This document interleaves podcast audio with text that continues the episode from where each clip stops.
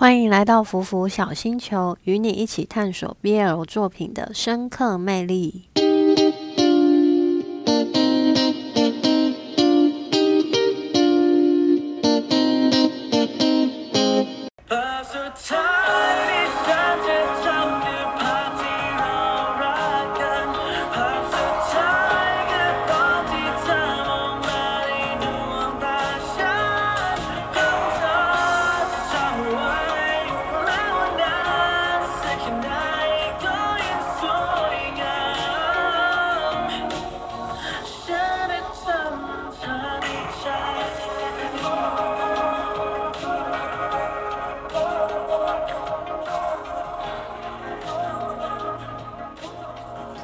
大家好，我是阿苑，欢迎收听今天的《安档追起来》。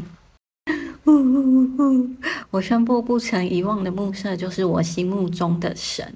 第九集真的太太太太太好看了，要用很多个太才能描写我激动的心情。看到第九集结尾，最后真的好鼻酸。明明那个画面看起来是那么的幸福，但却又好悲伤。小海说，他最想看到的最美好的画面就是吉米那里，真的深深感动到我。然后那个荧幕就眼前一黑嘛，我知道那是代表说小海已经什么都看不见了。他眼泪掉下来，脸上却还带着幸福的微笑，真的觉得好心痛哦。然后吉米也哭得超级厉害，我不知道他是因为。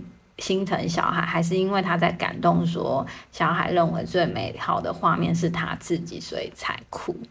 再加上音乐的歌词也太好哭了吧！这首歌真的从前面几集就觉得很好听，再搭配结尾的这一幕，真的太完美了。剧情的大加成让我爱死了这首歌。原本看第七集、第八集，还想说该不会要高开低走了吧？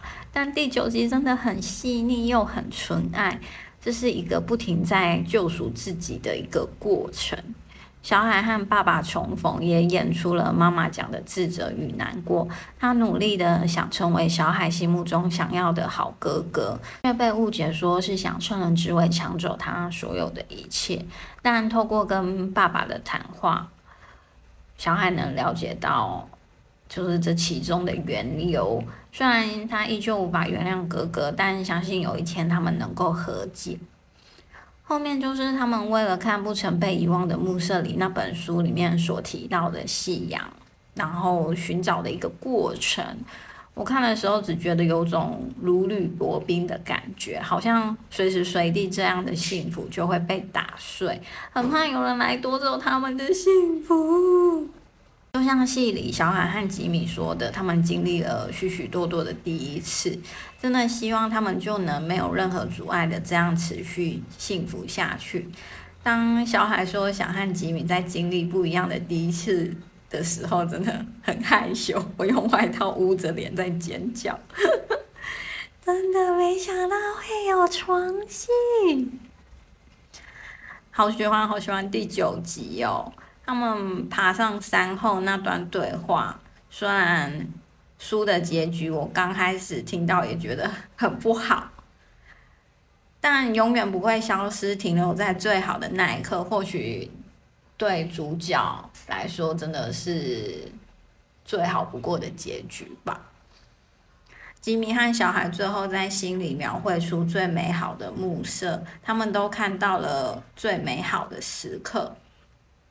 而小海最后看到的画面是吉米的脸，也算是了无遗憾了吧？但还是觉得好悲伤哦。